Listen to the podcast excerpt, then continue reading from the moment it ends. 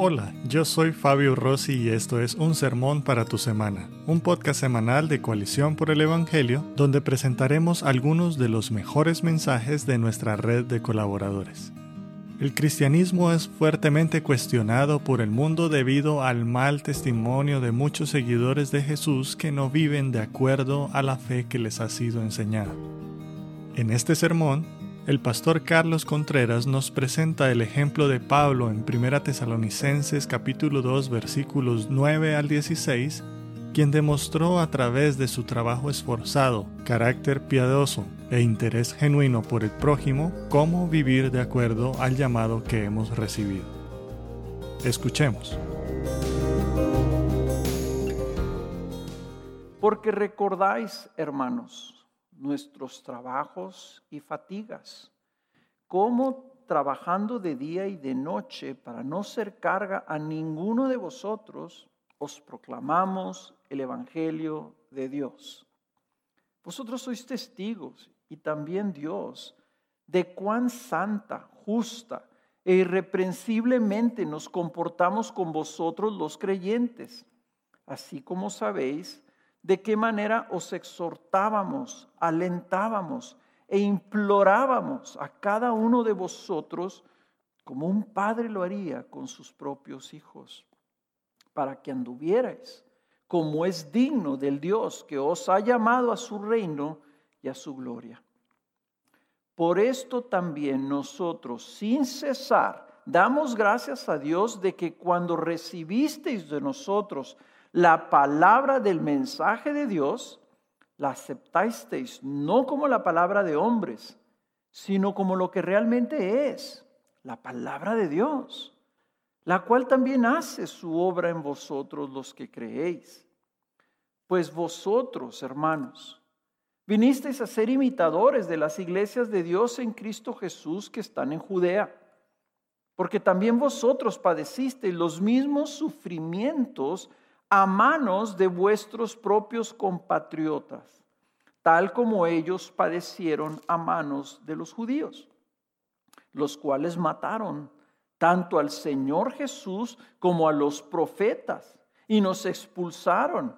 Y no agradan a Dios, sino que son contrarios a todos los hombres, impidiéndonos hablar a los gentiles para que se salven, con el resultado de que siempre llenan la medida de sus pecados.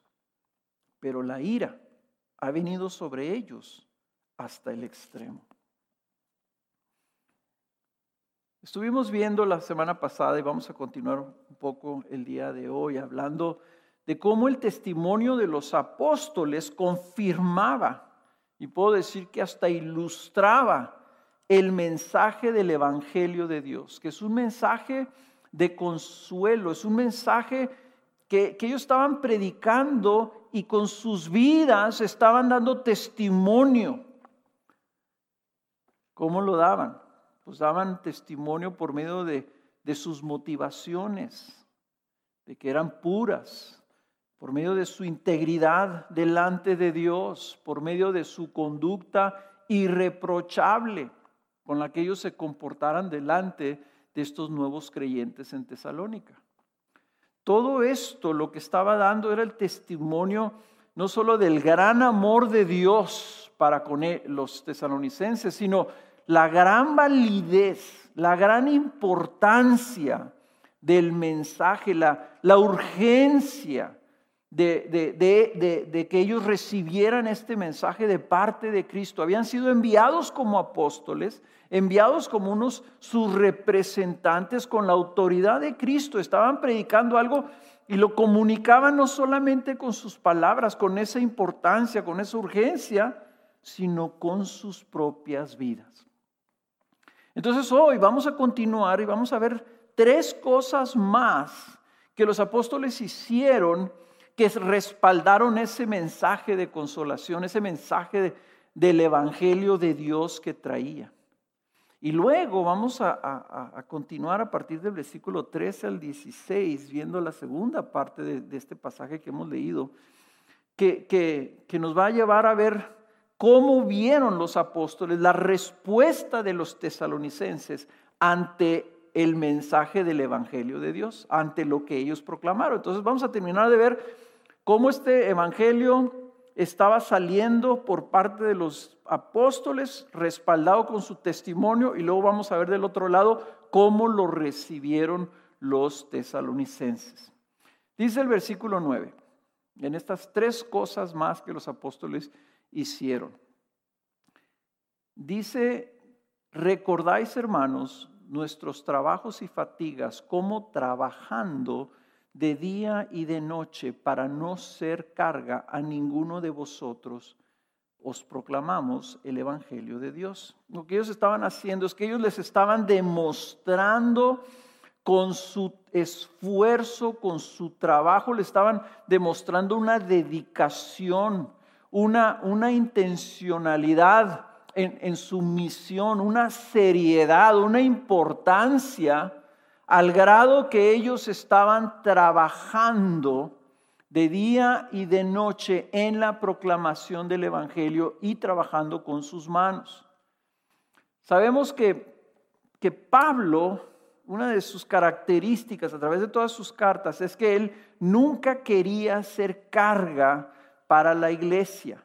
Él siempre quería de alguna forma beneficiar a la iglesia con, sus, con su vida, pero, pero no tener que, que ser una carga para aquellos que estaban recibiendo el Evangelio. Entonces, eh, ¿cómo lo hacía? Bueno, ahí sabemos también por el libro de Hechos que Pablo era, era un fabricante de tiendas. En aquel entonces, ustedes recuerdan, en el Medio Oriente mucha gente no vivía en casas, sino que vivían en el campo en tiendas, en este, tiendas como de campaña, pero de, ese entonces estaban hechas con pieles de animales. Entonces era estar cosiendo pieles, era estar este, eh, cortándolas, curtiéndolas, etcétera, un trabajo arduo. Y lo que Pablo da a entender aquí, que él estaba trabajando, haciendo estas cosas, y, este, y estas tiendas, y a la misma vez la gente que se acercaba ahí con él, él les aprovechaba, trabajaba y les estaba predicando. Y trabajaba de día y predicaba. Y si en las noches ya no trabajaba con sus manos porque ya no tenía luz, de todas maneras predicaba. O sea que él estaba predicando y trabajando hasta el cansancio. Pablo no buscaba entonces ser carga, sino su misión era representar en todo lo que él hacía a aquel que lo había comisionado como apóstol para que llevara las buenas nuevas del Evangelio. Y esta manera de, vivir, ¿verdad? Esta marca apostólica en su vida que estaba marcando, decir, miren, yo estoy tan comprometido con el mensaje que les traigo que yo voy a trabajar y trabajando les voy a predicar. Y cuando salga de trabajar les voy a seguir predicando. Me voy a caer muerto de cansancio, pero yo lo que quiero, y a mí lo que me interesa, no es mi beneficio, no es mi descanso, no es mi comodidad, sino que ustedes reciban el Evangelio. Eso es lo que él quería demostrar. La segunda cosa que también estaban demostrando era su comportamiento. ¿Y qué, cómo les, qué le estaban demostrando con su comportamiento? Estaban demostrando su carácter. Fíjense en el versículo 10. Y noten esto. En el versículo 9 empieza porque recordáis, hermanos. El versículo 10 dice, vosotros sois testigos. Pablo les está diciendo con todas esas frases, acuérdense cómo me vieron Acuérdense cuál, cuál fue la manera de mi actuar. Ustedes me vieron, ustedes son testigos de cómo me comporté delante de ustedes. Dice el versículo 10 entonces. Vosotros sois testigos y también Dios de cuán santa, justa e irreprensiblemente nos comportamos con vosotros los creyentes. Su manera de comportarse, su manera de conducirse delante de ellos fue santa, justa e irreprensiblemente. Lo que está diciendo Pablo es que su manera de, vivir, la manera como se conducieron fue en integridad. No solamente en integridad delante de Dios, sino integridad delante de los hombres. O sea que todo lo que hicieron lo hicieron legalmente.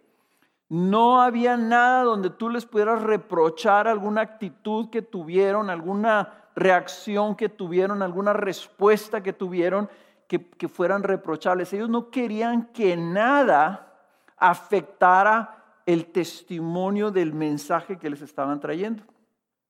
Y yo creo que una de las razones por las que Pablo aquí enfatiza esto, que fueron, se portaron de manera justa y de manera irreprochable, es porque ustedes recuerdan en el capítulo 17 del libro de Hechos, que cuando Pablo estaba predicando y que se convirtió una, un gran número de personas, los judíos de la sinagoga lo fueron y lo acusaron con las autoridades de que estaba haciendo algo ilegal, que estaba predicando en contra del César, cuando que no era cierto, que estaba suscitando o promoviendo este, un alboroto en la ciudad, lo cual tampoco era cierto. Los que querían provocar el alboroto eran ellos.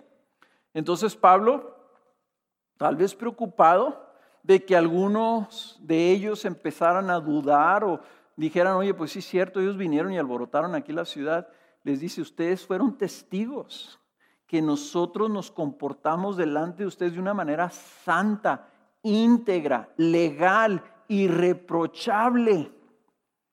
Entonces la intención apostólica era nunca dar alguna razón para que el Evangelio pudiera ser cuestionado, incluyendo, ¿verdad?, cuando esa vez estaban habiendo sido injustamente acusados.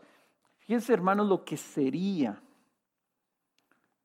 incluyendo si tú nos estás viendo y tú tienes a lo mejor cuestionamientos sobre lo que es la iglesia cristiana evangélica, si has escuchado fallas morales de, de, los líderes, si has visto personas que tal vez te decían que eran muy cristianos y luego viste que su testimonio era igual o peor que personas que se dicen que no son creyentes en Jesús. Fíjense el daño que se causa a un mensaje glorioso. El mensaje de salvación para las personas es cuestionado porque el mundo nos puede ver cómo nosotros actuamos. Mi esposa tiene una costumbre, ¿verdad?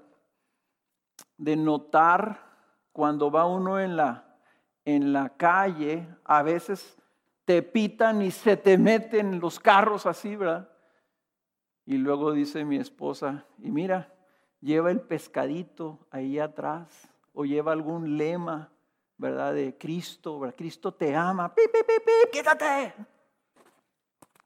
Por eso nosotros nunca le ponemos pescaditos ni ningún lema a nuestros carros.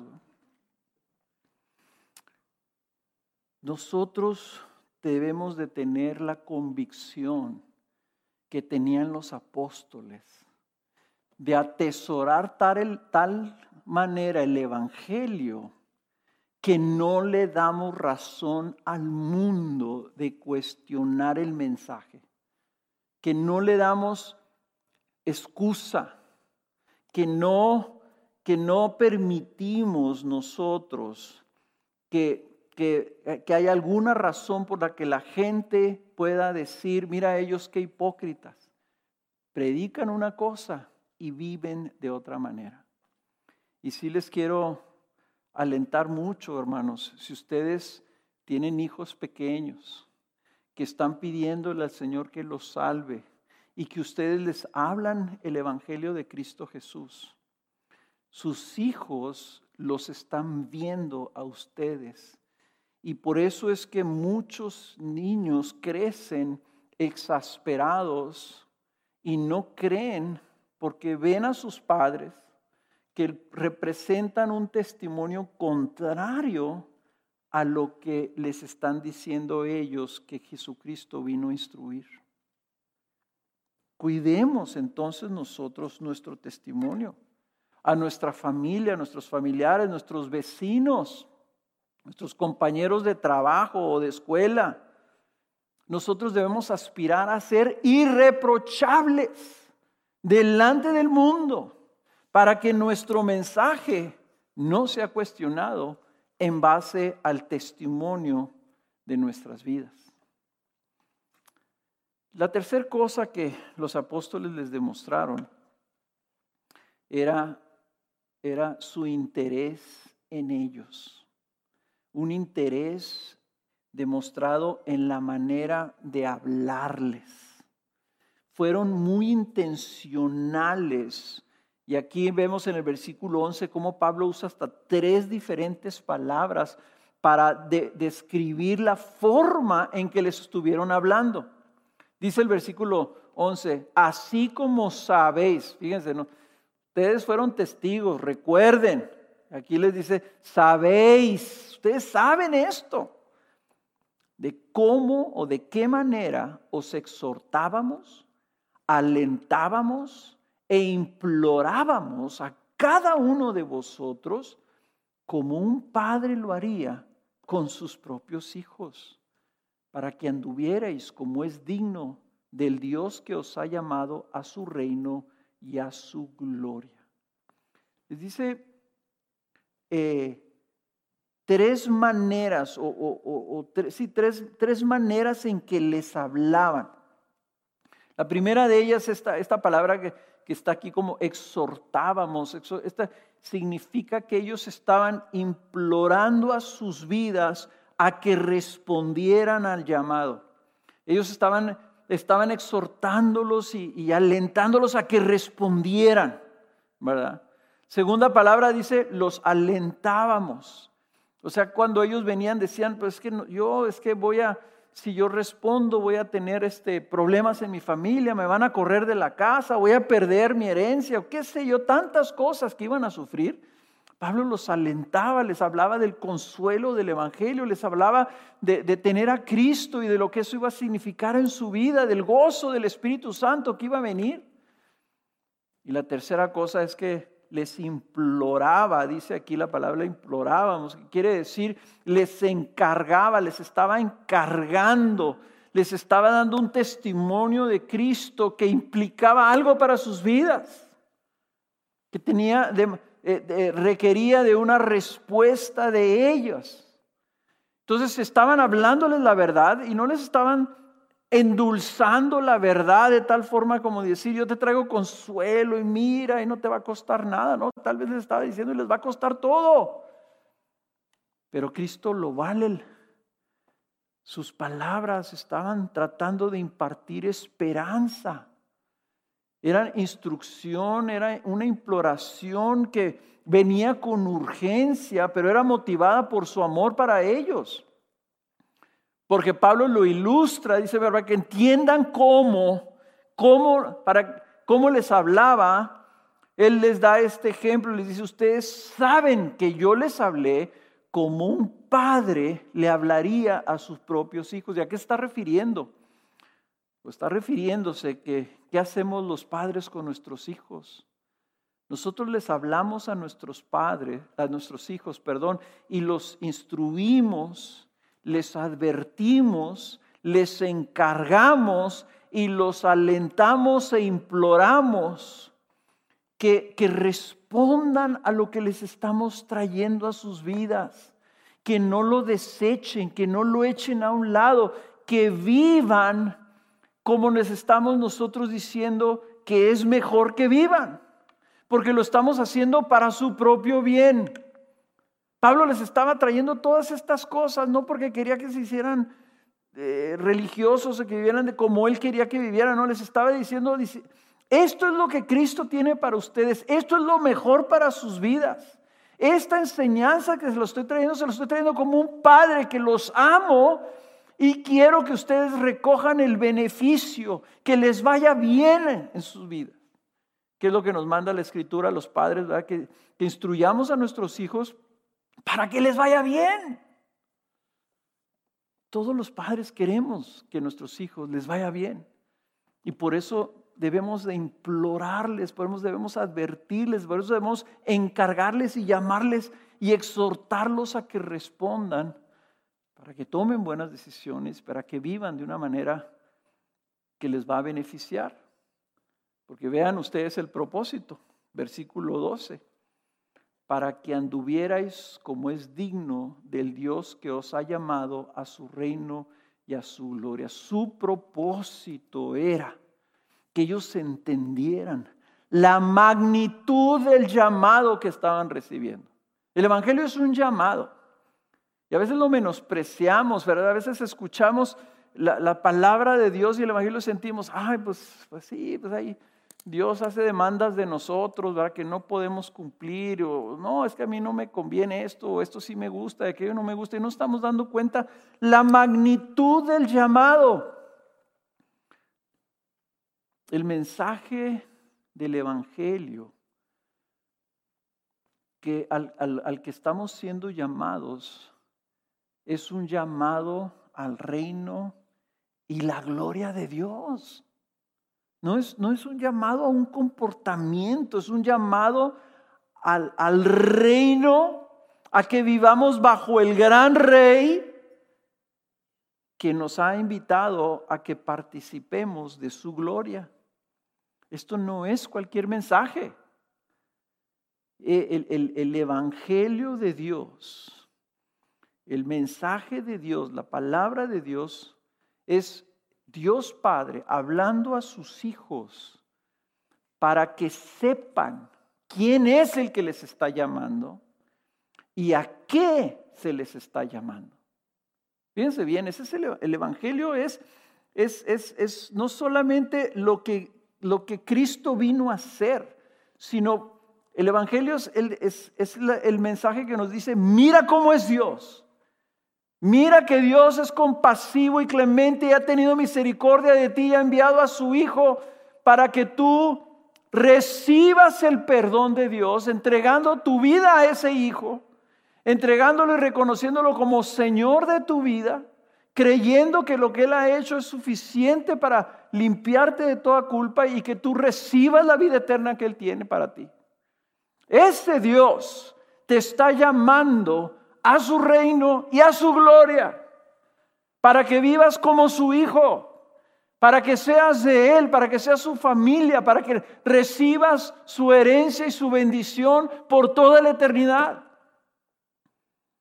Está el mensaje de Dios para que ellos sepan quién es el que les ha llamado y a qué se les ha llamado.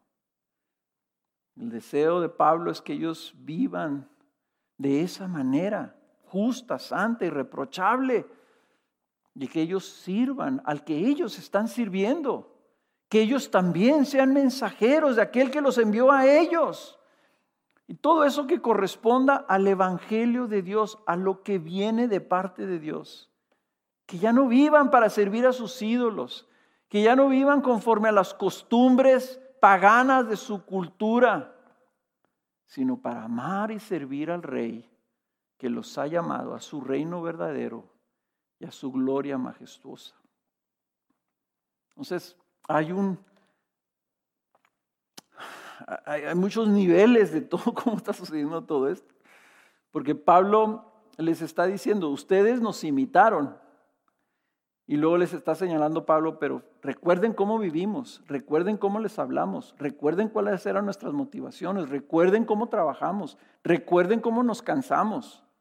Recuerden todas estas cosas para que ustedes también vivan así, junto con nosotros. No solamente el, el, Evangelio estaba viniendo y estaba siendo respaldado por todo este testimonio, sino que todo este testimonio estaba sirviendo para que ellos lo vieran y aprendieran cómo vive un hijo del rey, cómo vive alguien dentro del reino de Dios y cómo vive alguien y se comporta alguien y habla alguien que está aspirando y esperando la gloria de ese rey.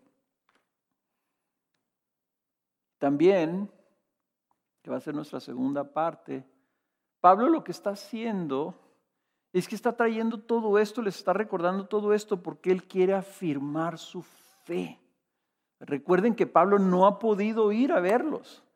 Pablo recibió un reporte de parte de Timoteo y les está escribiendo esta carta.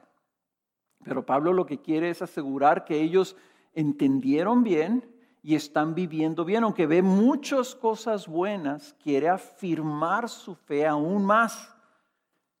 Y entonces viene el versículo 13, que hay un cambio aquí. Y por segunda vez, las cartas de los tesalonicenses, las dos cartas tienen dos pasajes cada una, en donde Pablo dice, nosotros tenemos que darle gracias a Dios. Y aquí en el versículo 13, Pablo pues por segunda vez, así como lo, lo vimos en el versículo 1, 2, siempre damos gracias a Dios por todos ustedes. Ahora en el versículo 13, por esto también nosotros sin cesar damos gracias a Dios de que cuando recibisteis de nosotros la palabra del mensaje de Dios, ¿cuál es el mensaje de Dios? El Evangelio de Dios. Lo aceptasteis no como la palabra de hombres, sino como lo que realmente es, la palabra de Dios, la cual también hace su obra en vosotros los que creéis. Yo, quiero nomás detenerme aquí y detener tu atención. Versículo 2, siempre damos gracias. Versículo 13, nosotros sin cesar damos gracias a quién? A Dios. Pablo está reforzando el mensaje de que yo estoy consciente que es Dios el que ha hecho la obra en ustedes. Lo que yo veo en sus vidas, solamente lo pudo haber hecho Dios. Eso es lo que está diciendo. A Dios hay que acreditarle lo que está sucediendo en sus vidas. Ellos han sido ejemplares. Pero Pablo les está diciendo, pero quiero que sepan cuál es la razón por la que ustedes están siendo ejemplares. Porque Dios, en su misericordia, ha obrado en sus vidas. ¿Lo fijan? ¿Se fijan? ¿Lo ven? Entonces Pablo está enfatizando que él debe de dar gracias a Dios y que se las debe de dar siempre sin cesar.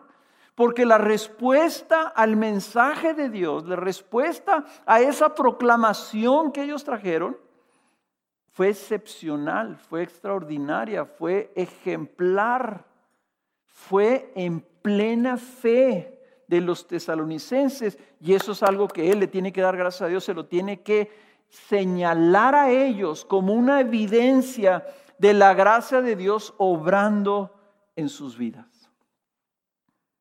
Es tradición en, en las iglesias de gracia soberana históricamente hablar de señalar las evidencias de gracia en la vida de otras personas. Porque es una manera de glorificar a Dios.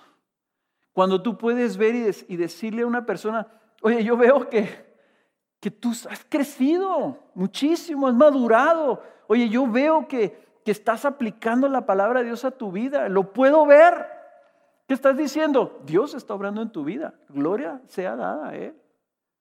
Pero también estás alentando y afirmando la fe de la otra persona. Eso es lo que está haciendo Pablo aquí está dándole gracias a Dios por las evidencias de la gracia de Dios en ellos. Ahora, dice, lo que yo veo es la manera en que ustedes recibieron la palabra. ¿Cómo recibieron la palabra? ¿Cómo, ¿Qué es lo que Pablo está viendo? ¿Cómo fue que la recibieron de esta manera? Cuando él dice aquí que la, que la recibieron, Está, está eh, diciendo una palabra que significa algo así como que cuando tú llega alguien a la puerta de tu casa, te toca la puerta y tú abres la puerta y lo ves, inmediatamente lo invitas a pasar.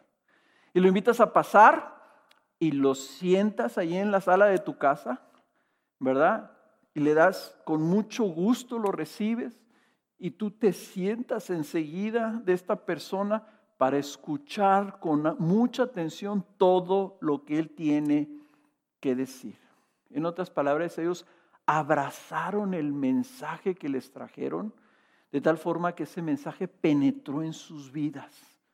Su corazón fue abierto para escuchar el mensaje que ellos les trajeron de parte de Dios.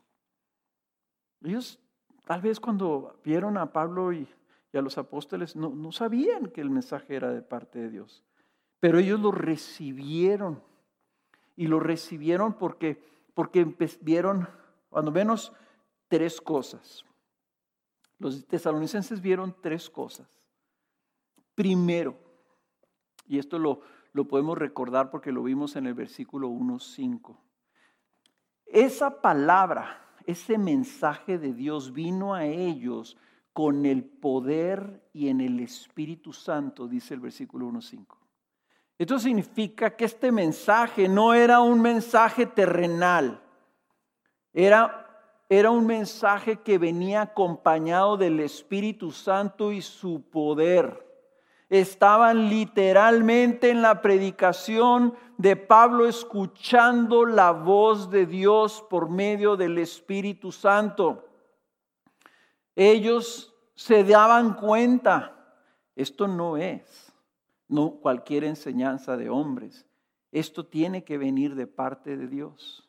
Y esto debe darnos a nosotros la seguridad de que toda proclamación genuina e íntegra de la palabra de Dios será respaldada por el Espíritu Santo y percibida por los oyentes como algo que proviene de Dios.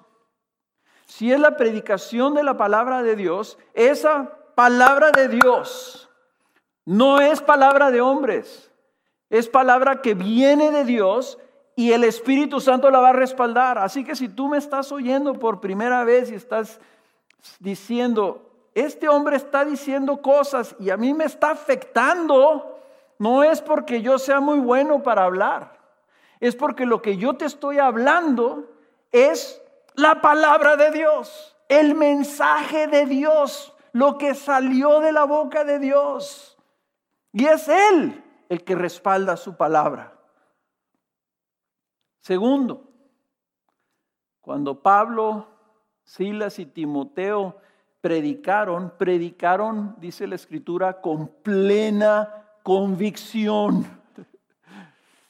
Y esto es lo que está haciendo referencia, si ustedes recuerdan y han leído los evangelios, que una de las cosas que la gente distinguía de Jesús cuando Jesús predicaba es que Jesús no predicaba como lo predicaban los expertos en las escrituras judías los escribas y los fariseos, que eran expertos, eran los, los maestros bíblicos de ese entonces, la gente oía a Jesús y oía a estos expertos y decía, oye, aquí hay una diferencia.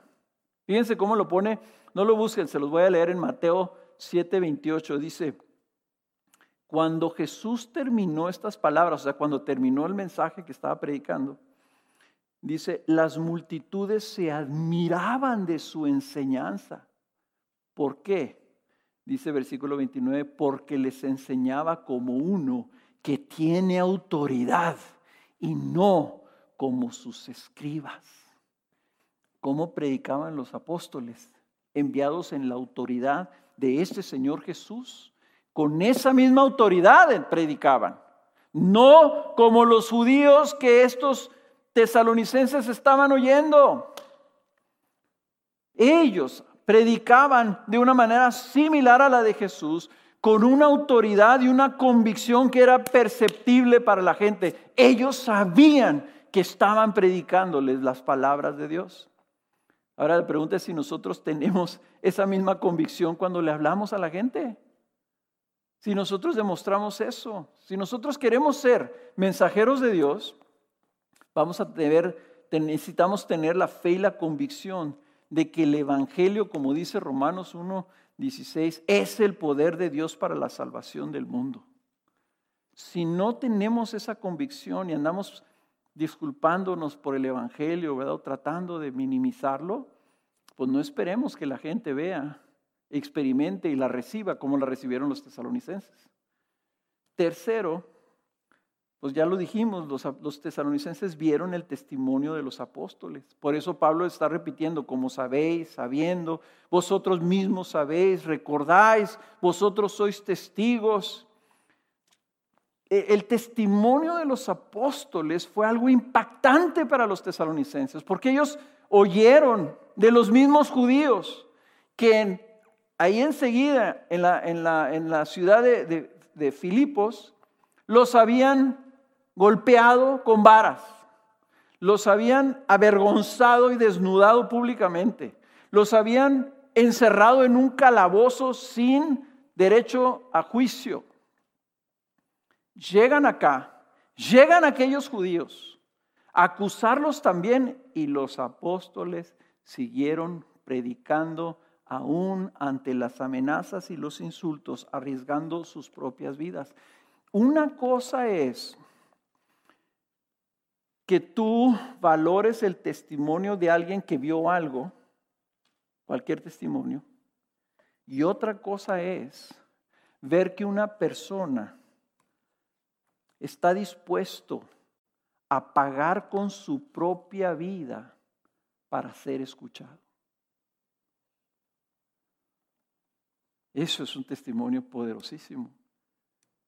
Y ellos lo estuvieron viendo en los apóstoles. Aunque nos maten, les vamos a hablar de Jesús. Aunque nos desgastemos, les vamos a hablar de Jesús. Eso es algo que había impactado sus vidas. Ahora, ¿cómo es? ¿Cómo es que Pablo supo que ellos habían recibido la palabra de Dios en sus vidas. ¿Cómo Pablo les dice, yo le doy gracias a Dios que ustedes recibieron? ¿Cómo es que supo? Pues él supo, ¿verdad? Que la aceptaron como la palabra de Dios. ¿Cómo es que supo que la aceptaron como la palabra de Dios? Porque fíjense cómo lo pone ahí este al final del versículo 13. Dice, la cual también hace su obra en vosotros los que creéis. Pablo lo que estaba viendo era el testimonio de los tesalonicenses. Ellos recibieron la palabra, tienen que haber recibido la palabra en plenitud de fe, porque Pablo estaba viendo el fruto que esa palabra estaba produciendo. ¿Cuál era la razón por la que habían recibido la palabra de Dios con gozo? ¿Cuál era la razón por la que estaban imitando a los apóstoles al recibirla a pesar de las tribulaciones? ¿Cuál era la razón por la que habían llegado a ser ejemplo para toda su región? ¿Cuál era la razón por la que se convirtieron de los, de los ídolos para servir a Cristo como Dios vivo y verdadero? ¿Cuál era la razón que ahora vivían para esperar a Jesús que viniera por ellos? Pues la razón simplemente era que la, palabra que ellos escucharon, ellos la recibieron de tal forma que produjo fruto en sus vidas. La palabra de Dios produjo una obra poderosa en sus vidas. Esa era la principal razón.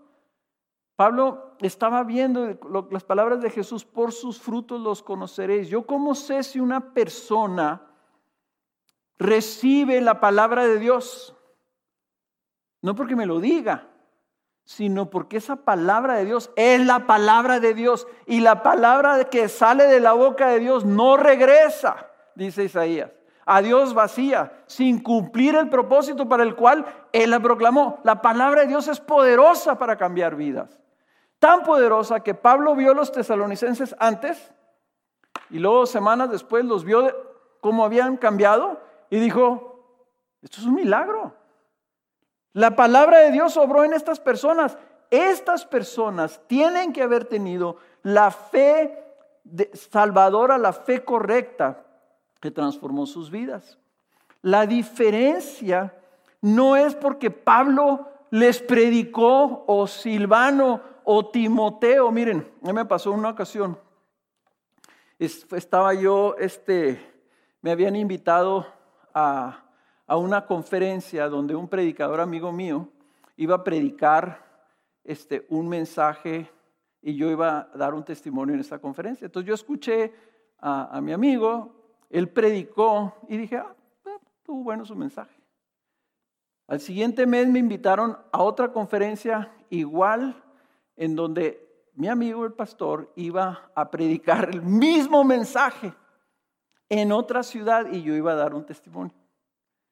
Predicó el mensaje y me impactó de una manera tremenda. El mismo mensaje, era la segunda vez que lo oía. Y me acerco con él y le dije, no, no sé qué hiciste o no sé qué pasó contigo, le dije, porque estuvo poderosísimo ese mensaje. Y me dijo él, es que no, no fui yo, no cambié nada, no le di más énfasis, nada. Dice, la diferencia es que ahora sí lo escuchaste. Y me impactó, la diferencia no es la habilidad del predicador, la diferencia no es la manera retórica y las ilustraciones y, lo elegante de su lenguaje. Toda la diferencia está en cómo lo estás recibiendo tú. Si tu corazón es esa tierra fértil donde la palabra de Dios viene como semilla, cae, es recibida, es, es cobijada en tu corazón, es atesorada y entonces produce fruto. La palabra de Dios estaba siendo predicada por los mismos judíos y no tenían fruto. Pero cuando se predicó a los tesalonicenses, Pablo supo que, los, que Dios había hecho una obra en ellos porque vio cómo ellos estaban dando fruto en sus vidas. ¿Cómo recibes tú la predicación de la palabra de Dios? ¿Qué tanto estás buscando que esa palabra que se predica, que esa palabra que lees, que esa palabra que escuchas impacte tu vida? ¿O estás escuchando esa palabra para analizarla y, esto me pareció muy bien y me gustó la forma en que lo dijo y me gustó esa ilustración en lugar de estar con, tus oídos abiertos y tu corazón abierto diciendo, Señor, ¿qué es lo que me quieres decir? ¿Qué es lo que quieres que aprenda? ¿Cómo quieres que yo responda? Esa es la diferencia. Esa es lo que la fe genuina hace en la persona que está huyendo. La palabra entra y da fruto. Pablo estaba muy consciente de esto. Estaba viendo a los tesalonicenses y daba gracias a Dios. Pero también estaba viendo a los judíos y a, sus, a los compatriotas de los tesalonicenses la forma en que los estaban persiguiendo. Entonces el versículo 14 al 16 viene una sección bastante difícil de sobrellevar, no sé si de entender, pero pero, algo que es, que es realmente sorprendente, cómo Pablo cambia y se voltea a ver a los que los persiguen. Y dice el versículo 14, pues vosotros hermanos vinisteis a ser imitadores de las iglesias de Dios en Cristo Jesús que están en Judea, porque también vosotros padecisteis los mismos sufrimientos a manos de vuestros propios compatriotas tal como ellos padecieron a manos de los judíos. Pablo termina esta sección hablando de la manera ejemplar en que ellos recibieron la palabra a pesar de la oposición que sufrieron. Y los compara con las iglesias en Judea. ¿Cuáles son las iglesias de Judea? Pues las primeras iglesias las iglesias donde los judíos persiguieron a sus propios compatriotas, donde inclusive los romanos los apoyaron, donde Cristo fue crucificado, donde Esteban fue apedreado, donde se desató una persecución de parte del mismo Pablo, que hizo que muchos cristianos salieran de Jerusalén a diferentes partes del mundo.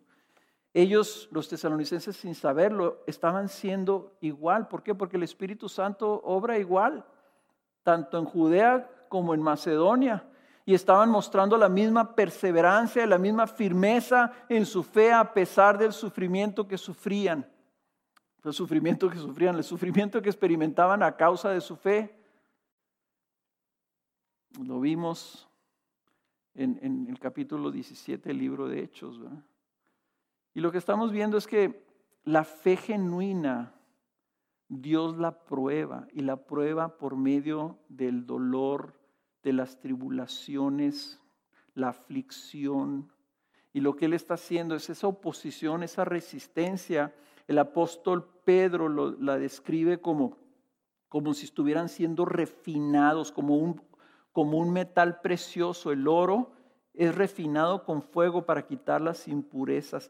La, fe, la fe, hermano, se prueba para que sea más preciosa para Dios, para que el creyente llegue hasta el final para que esas debilidades y esas imperfecciones o impurezas de nuestra fe sean eliminadas. Dios estaba permitiendo en, la iglesia naciente, en la iglesia del primer siglo, con aflicciones y tribulaciones y persecuciones terribles, que fueran una iglesia extraordinaria, precisamente porque tuvieron aflicción.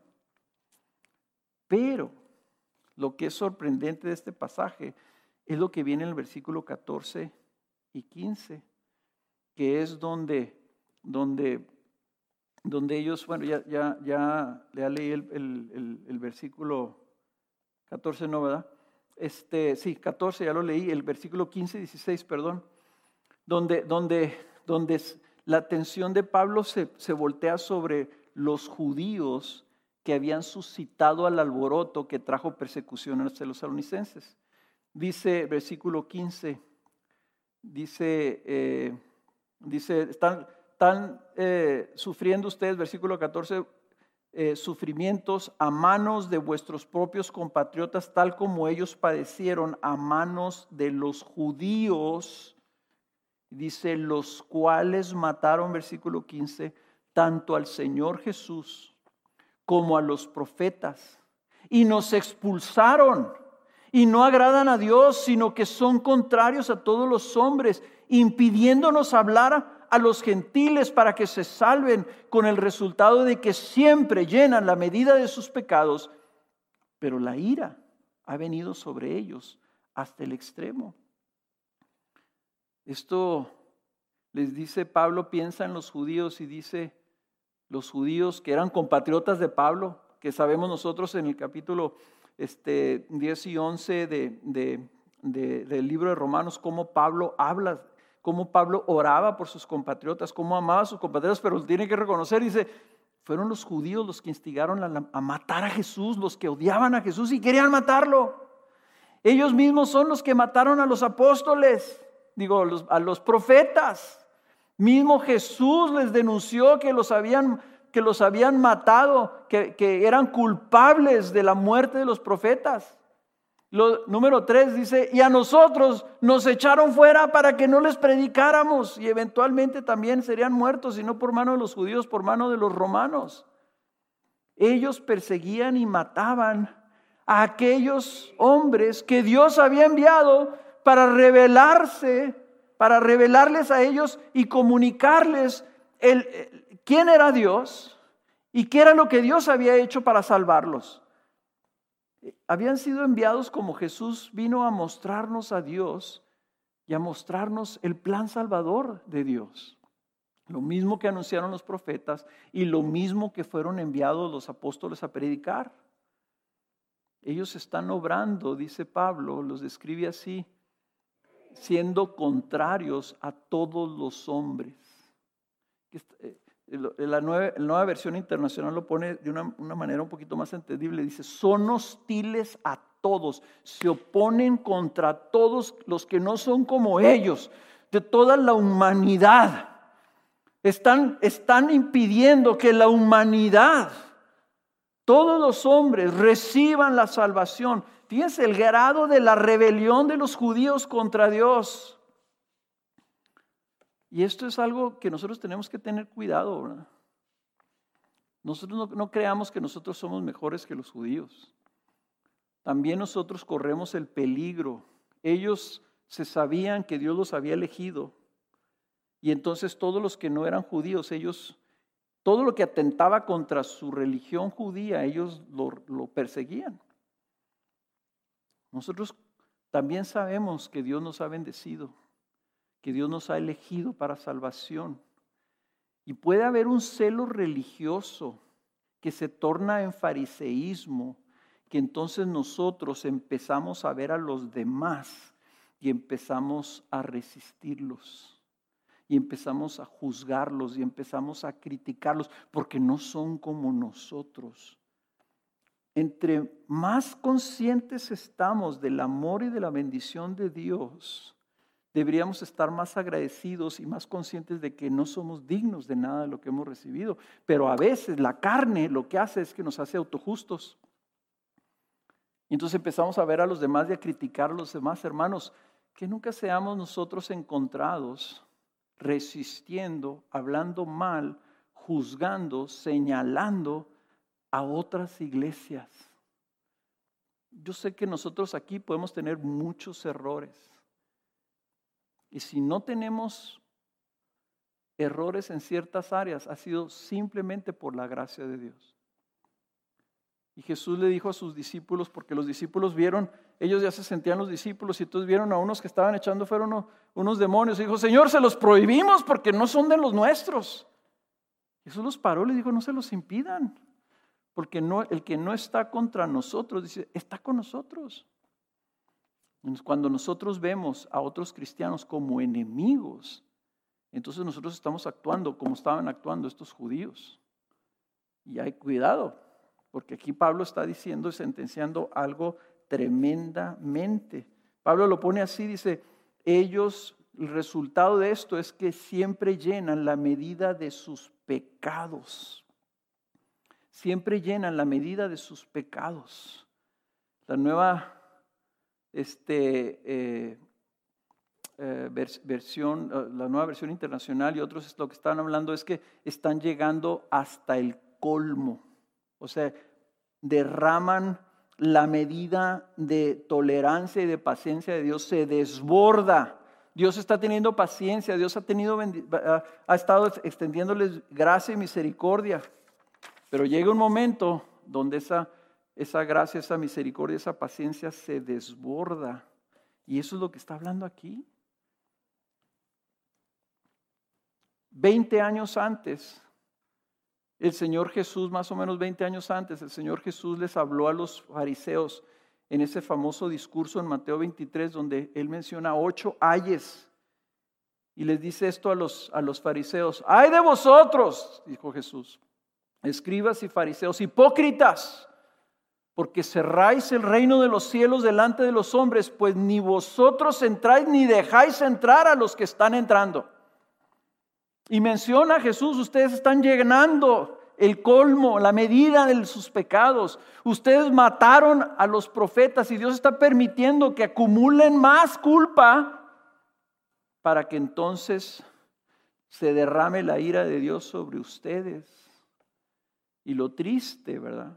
Lo triste es que esa ira ya estaba empezando a ser derramada. En esos años, más o menos, hubo una gran matanza en el, templo.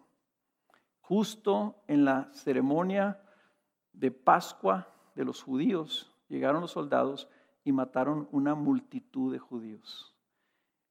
Más o menos en ese mismo año también los judíos fueron expulsados de Roma, también bajo persecución. Pablo estaba consciente que ya estaban ellos recogiendo la ira de Dios. Por eso Pablo les dice, no agradan a Dios, pero no es nomás, ah, es que no me agrada, no. Está hablando Pablo de que estaban despertando en Dios su desagrado. Todo lo contrario al agrado y al favor de Dios, ellos estaban provocando todo lo contrario, estaban despertando la ira santa de Dios. Por eso Pablo termina con esta afirmación que es terrible, pero la ira ha venido sobre ellos hasta el extremo. Y lo que está diciendo esto, que está difícil, un poquito difícil de entender ahí, pero la nueva traducción viviente lo pone así, pero la ira de Dios por fin los ha alcanzado.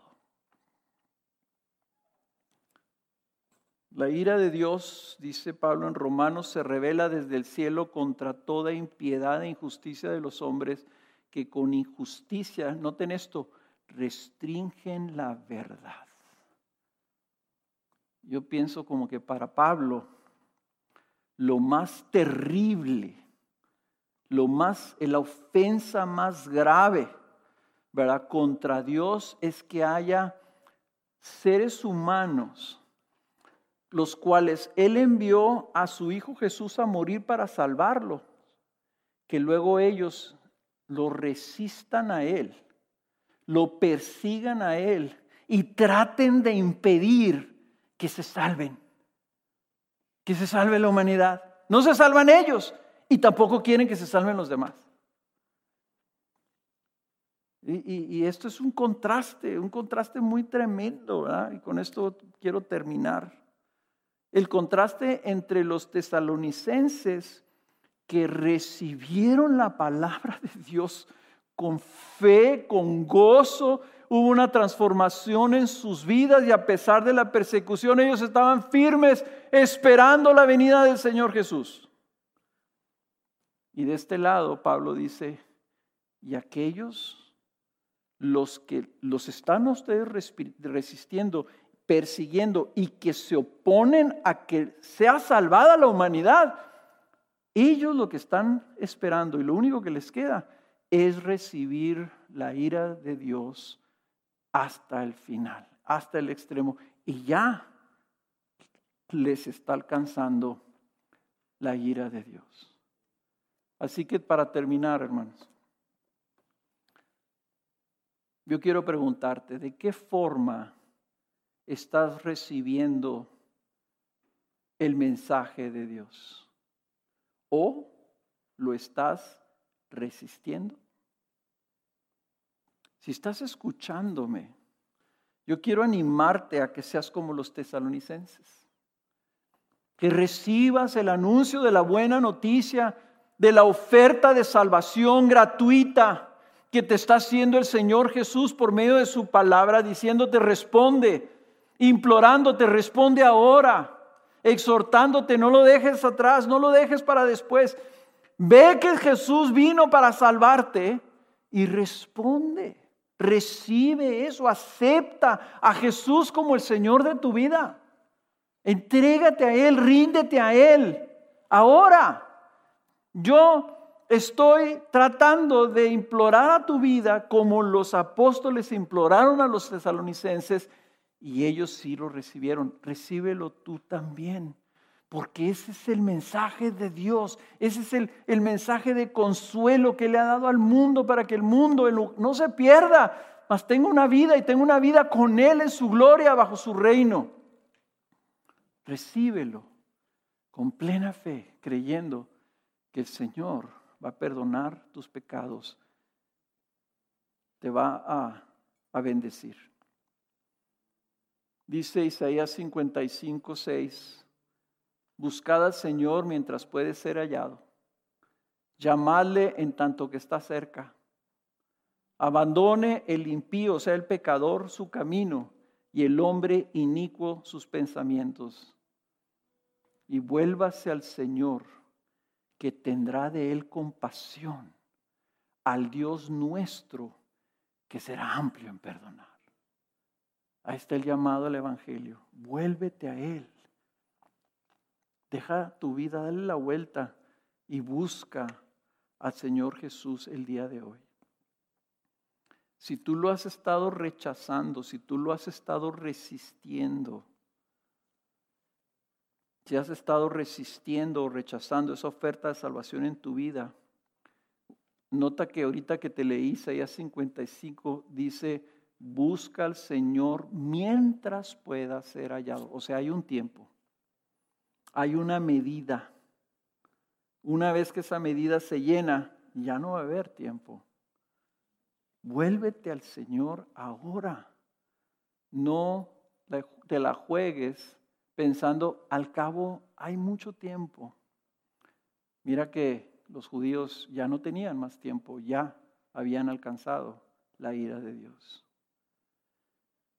Para todos aquellos de nosotros escuchamos la palabra de Dios semana tras semana, hermanos, aprovecha este mensaje para evaluar tu vida sobre si tú estás recibiendo la palabra de Dios con ese fervor, con ese entusiasmo, con ese deseo. Abrir la puerta, decirle, Señor, ven, háblame, que estoy aquí para escucharte y luego guardando esa palabra en tu corazón y aplicándola a tu vida para que se dé fruto. Que no pase que escuchamos esta palabra y no la recibimos. porque estuvimos pensando en otras cosas o simplemente no le dimos la importancia que le debemos dar. Vamos a orar y déjame orar por ti. Padre, no queremos ser necios, insensatos.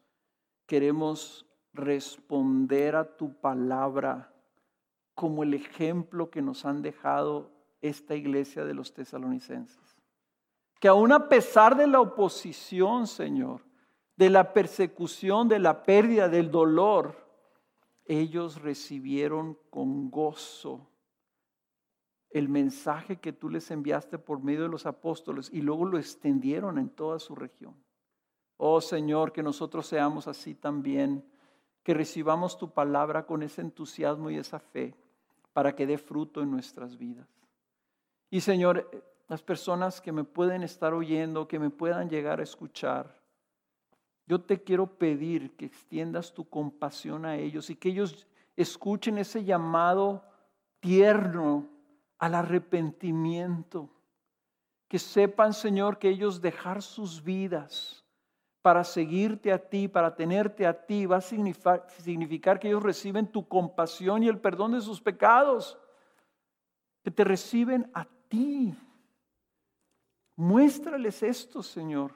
Yo sé que mis palabras son muy cortas, que son muy incapaces de convencer a las personas, pero tú, Espíritu Santo, puedes convencerlos y llamarlos para que escuchen esas palabras del profeta Isaías, Señor, que se vuelvan a ti el día de hoy. Te lo pido, oh Dios, en el nombre del Señor Jesús, que dio su vida para que nosotros podamos responder el día de hoy. Amén.